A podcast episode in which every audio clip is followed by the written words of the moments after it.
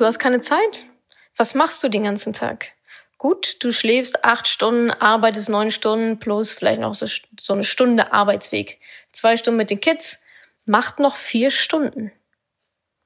Eine Stunde Netflix, okay, macht immer noch drei Stunden. Mit diesen drei Stunden könntest du alle zwei Tage ein komplettes Buch durchlesen. Was machst du mit diesen Stunden? Was machst du mit deiner Zeit? Priorisiere, fokussiere und setze deine Zeit weise ein.